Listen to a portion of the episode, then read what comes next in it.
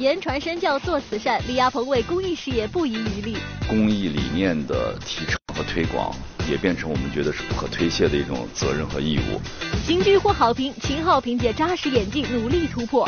那一定要把这个角色做到让自己的遗憾越少越好。八七版《红楼梦》剧组三十年再聚首，认真努力成就影视经典。这个三年当中，我们都在这个人物当中了，就这个人物已经附体了。小给力玻璃海苔点心面独家冠名播出的《娱乐乐翻天》，我是古晓。大家好，我是紫薇。我们来讲讲很久不见的李亚鹏。之前呢提到他会说是演员李亚鹏，但是我觉得现在提到他呢会说是好爸爸李亚鹏，因为每次看到他呢都和自己的女儿在一起，而且呢每张照片拍的都非常的有爱。我觉得他把这份爱呢除了给自己的女儿之外呢，还给了公益事业哦。是的，李亚鹏的嫣然天使基金呢也是救助了很多的纯恶劣儿童。他自己也表示呢后半辈子会花。更多的精力在慈善上面，不仅呢是自己参加公益，他呢也积极带着女儿参加公益哦。接下来时间一起来看一下喽。近日，李亚鹏现身北京，为嫣然天使医院举行的“关爱微笑天使，教他学会爱”的公益活动站台。从2006年嫣然天使基金正式成立到2017年9月的今天，李亚鹏已经为公益事业奋斗了整整十一年。对于李亚鹏来说，做慈善已经成了习惯。嫣然天使基金包括我们的儿童医院，其实在公益领域里已经践行了十一年了。那在这个经历过这样十一年之后，其实我们对自己的定位也有了一些调整。从最初的对数字和救助量或者捐赠额的单一追求，现在也慢慢的说，在中国的公益事业的一个发展的初期的阶段，更好的公益理念的提倡和推广，也变成我们觉得是不可推卸的一种责任和义务。不仅自己投身慈善事业，李亚鹏还常常带着女儿一起参与公益活动。都说父母是子女最好的老师，李亚鹏就用自己的行为让女儿懂得爱，学会感恩。因为他毕竟是孩子，你跟他讲太多的道理是没有用的。我觉得言传身教，比如说天使之旅，他也会跟我去；呃，彤彤小时候也会跟我去，燕儿现在也开始跟我们去。他可能还做不了什么，呃，但是他可以看到，我想这样的一种言传身教。感同身受会给他内心烙下一些印记的。李亚鹏的慈善之路是从女儿李嫣的出生开始的，一种先天性疾患让他深切体会到幼小生命可能遭受的境遇。从国内首位纯恶劣患者的救助到第一家民间非营利儿童医院的建立，他的父爱变得博大而有力量。其实我也是一个病患儿童的父亲，呃，在我八年前在产房里第一次见到我女儿的时候，也是我人生中第一次看到一个。陈恶劣的孩子，呃，后来在他做手术的时候，我自己在那个医院，我不敢在手术室里待着，我去医院的花园里散步。当时我就许下了一个心愿，我说，我希望在我的有生之年，我可以帮助一万个孩子去完成他们的手术。我最大的目标就是，当我有最后一个能力的时候，哪怕一年我只可以资助一个孩子。我想坚持到我人生最后那一刻。我想对于我或者对我的女儿来讲，她才是最有意义。截止到二零一六年，嫣然天使基金团队已经为超过一万一千五百名患儿提供全额免费的唇腭裂修复手术。而为了更好地帮助偏远地区的唇腭裂患儿，李亚鹏在二零零七年成立了天使之旅，把爱传出去的医疗救助项目，范围跨越了四川、新疆、西藏、内蒙古等多个地区。昨天睡了一个半小时，前天睡仨小时。我们中间摆了个氧气瓶，一晚上没有睡，一分钟没有睡，无法入睡。最后一个庆功会上，所有的老乡给我们每人献上一个哈达，嗯，觉得就是这种发自内心的这种，对我的震撼是非常大。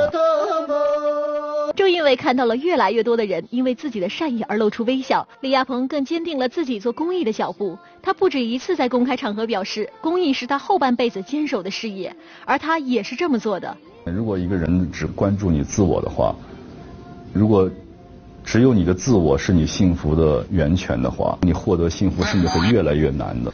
你发现你能给这些人都会带来一些快乐，而这种让别人快乐的时候，其实你会你会发现哦，最终你也很快乐了。这个话是绝对不是一句空话，那种快乐是让我们会落泪的一种快乐。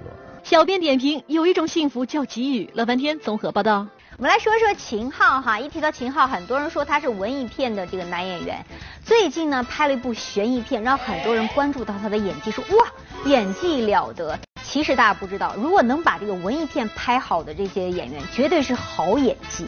真的，其实秦昊是一个特别能吃苦的演员。他当时和这个陈坤还有于文泰聊天嘛，说谁拍过的戏最苦，没有人能比得过秦昊。因为他当时在拍摄这个《长江图》的时候，从长江头飘到了长江尾，而且呢是在船上住了三个月。正是因为呢秦昊这种认真吃苦的态度，所以他的演技呢受到越来越多的人肯定。最近有一部叫做《无证之罪》的剧，可以说是火遍网络，从刚开始播出便受到了一系列好评。而这部剧也让鲜少在观众脑海中留下印象的秦昊走入公众的视野。这次他成功用自己的演技征服了一票观众。心里平衡点没？不是闫导，本来也是小矛盾，没什么事儿了啊，没事儿，没事儿了，真没事儿，真的。秦昊在这部片中饰演的是一个叫做颜良的片警，拥有着极高的推理破案能力。这种角色看着很厉害，但不好演，既需要表现出异于常人能力的一面，但也需要时刻提醒观众，这是一个写实的角色，而非凭空捏造。如果演技不过关，就很容易让观众出戏，被认为是自带主角光环、徒有天赋、没有血肉。而这一点，秦昊做到了。有没有发现什么？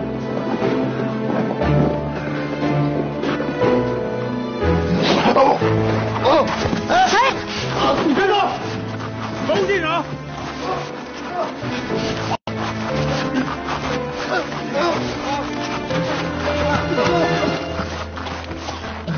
颜良，你干什么？看脚印。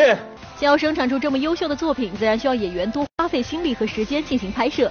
投放在工作的时间上多了，那么放在家庭中的时间也被迫减少了。但为了作品，秦昊也就只能化悲痛为力量了。其实《无无证之罪》最打动我的不是他的片酬，如果你错失的话，你我不像是说每天都有这么好的剧本让我挑，对吧？每天都有这样的机会，给自己的这个底坚持下来的选择拍戏这样离开家的这理由就是，我希望女儿长大能够看懂她父亲的电影的时候会为他骄傲，所以就真的就是化化这个离开家的这个悲痛为力量，就是觉得既然付出那么大那么多，那一定要把这个角色做到让自己的遗憾越少越好。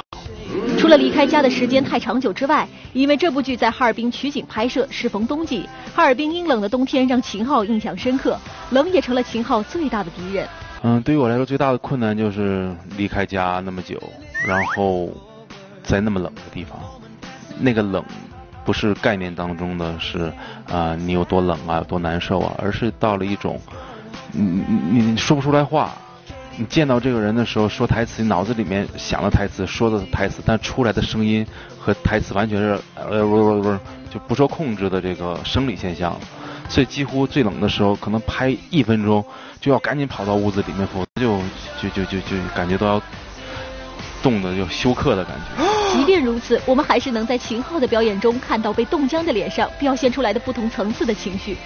行了，最简单的问题已经解决了，后面都是难题了，啊，早点说对了，这真他妈的。这次秦昊的表演得到了大众的认可，他也顺利为自己的演员身份证明。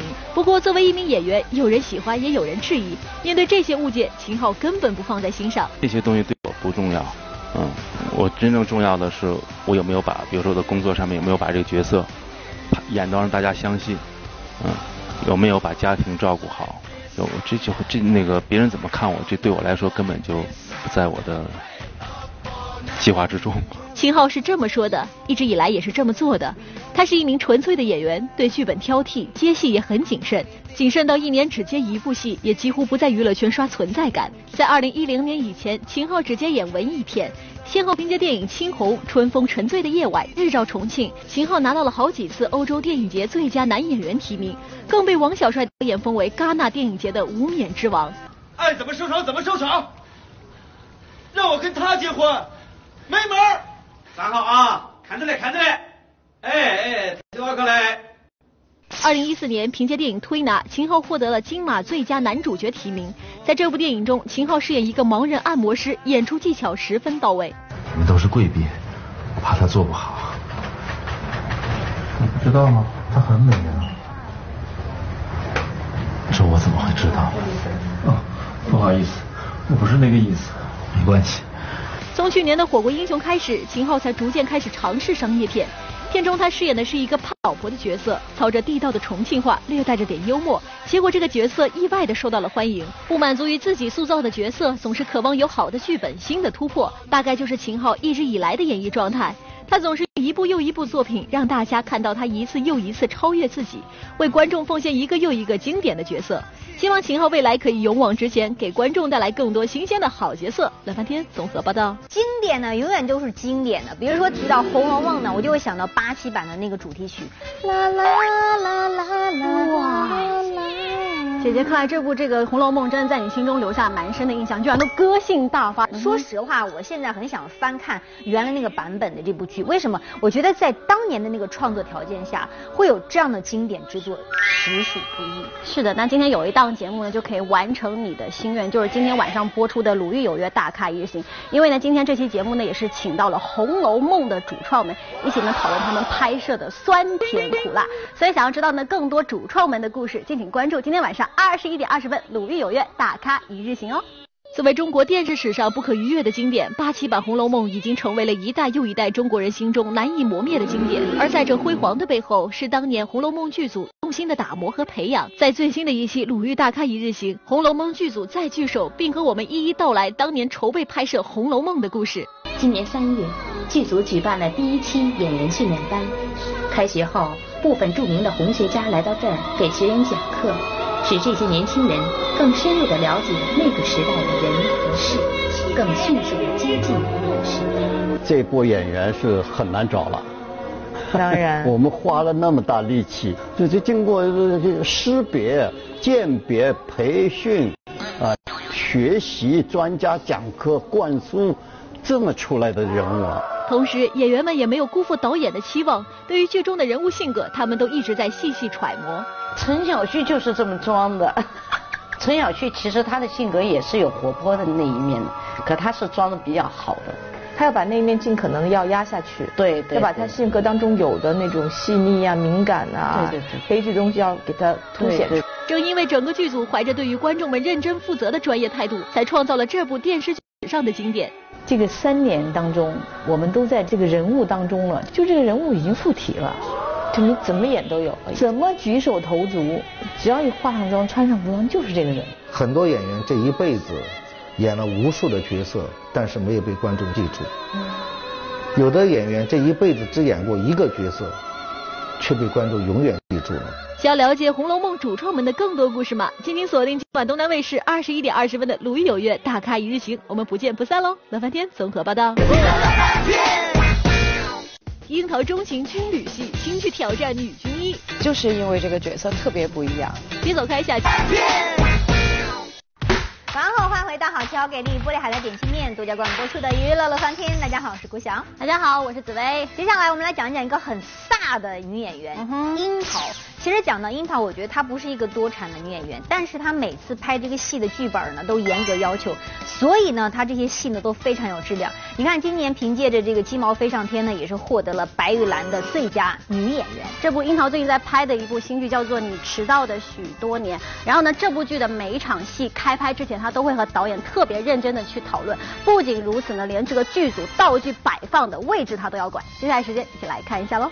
近日正在北京热拍的电视剧《你迟到的许多年》开放媒体探班，记者在现场拍到了黄晓明、樱桃、秦海璐等几位主演正在紧锣密鼓的拍戏。一袭简单白衬衫出席的樱桃端庄大气，在人群中可以说是相当亮眼。这部电视剧正是现在相当火热的军旅题材。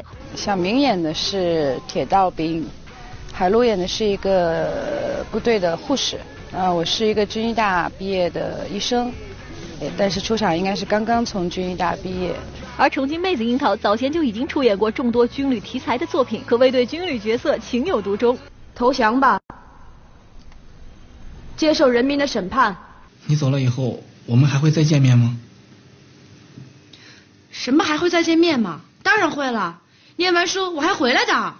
女兵的角色对于樱桃来说可以说是相当得心应手。不知道这回在新剧中挑战军中茉莉，樱桃又会为观众带来怎样的突破呢？前塑造的。呃，军人形象挺多的，而且每个年代好像都有哈。相对来说，嗯，有有挺长一段时间，可能我会觉得说，呃，如果角色上没有大的突破，我就没有暂时不是特别想再接军旅题材的，因为怕自己重复嘛。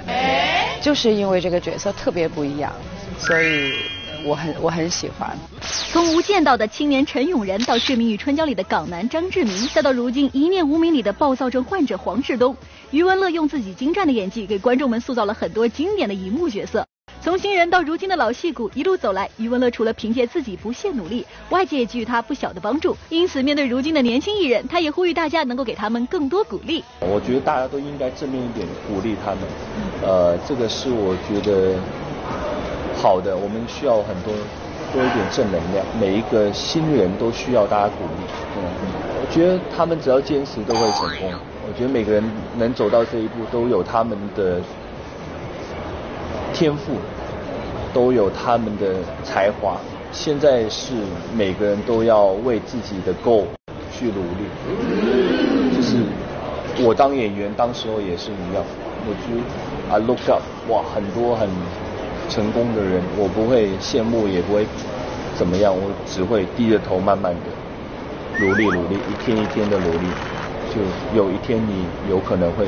站到他们的位置。而作为一个艺人，余文乐深知拥有一个健康的身体，才能给观众们带来更多好角色。因此，坚持运动健身可是每天的必修课。我肯定是在拍完戏以后，如果没那么忙，我会回去继续的锻炼，因为这个已经养成一个习惯了。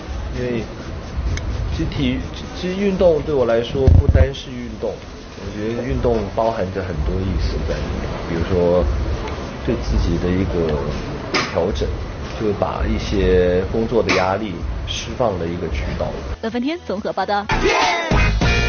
欢迎来到玻璃海的点心面娱乐显微镜的环节，只要答对问题呢，就有机会拿到我们奖品了。来看看昨天问题的正确答案呢，就是方大同。恭喜一下的朋友，除了获得玻璃海苔提供的大礼包份之外呢，另外还有我手上乐翻天为你们定制的充电宝哦。那，今天娱乐显微镜的问题就是正在剪刘海的人是谁？登录乐翻天的官方微信和官方微博，把正确答案告诉我们，就有机会呢获得玻璃海苔提供的礼包一份，以及乐翻天定制的充电宝哦。是的，希望大家来随。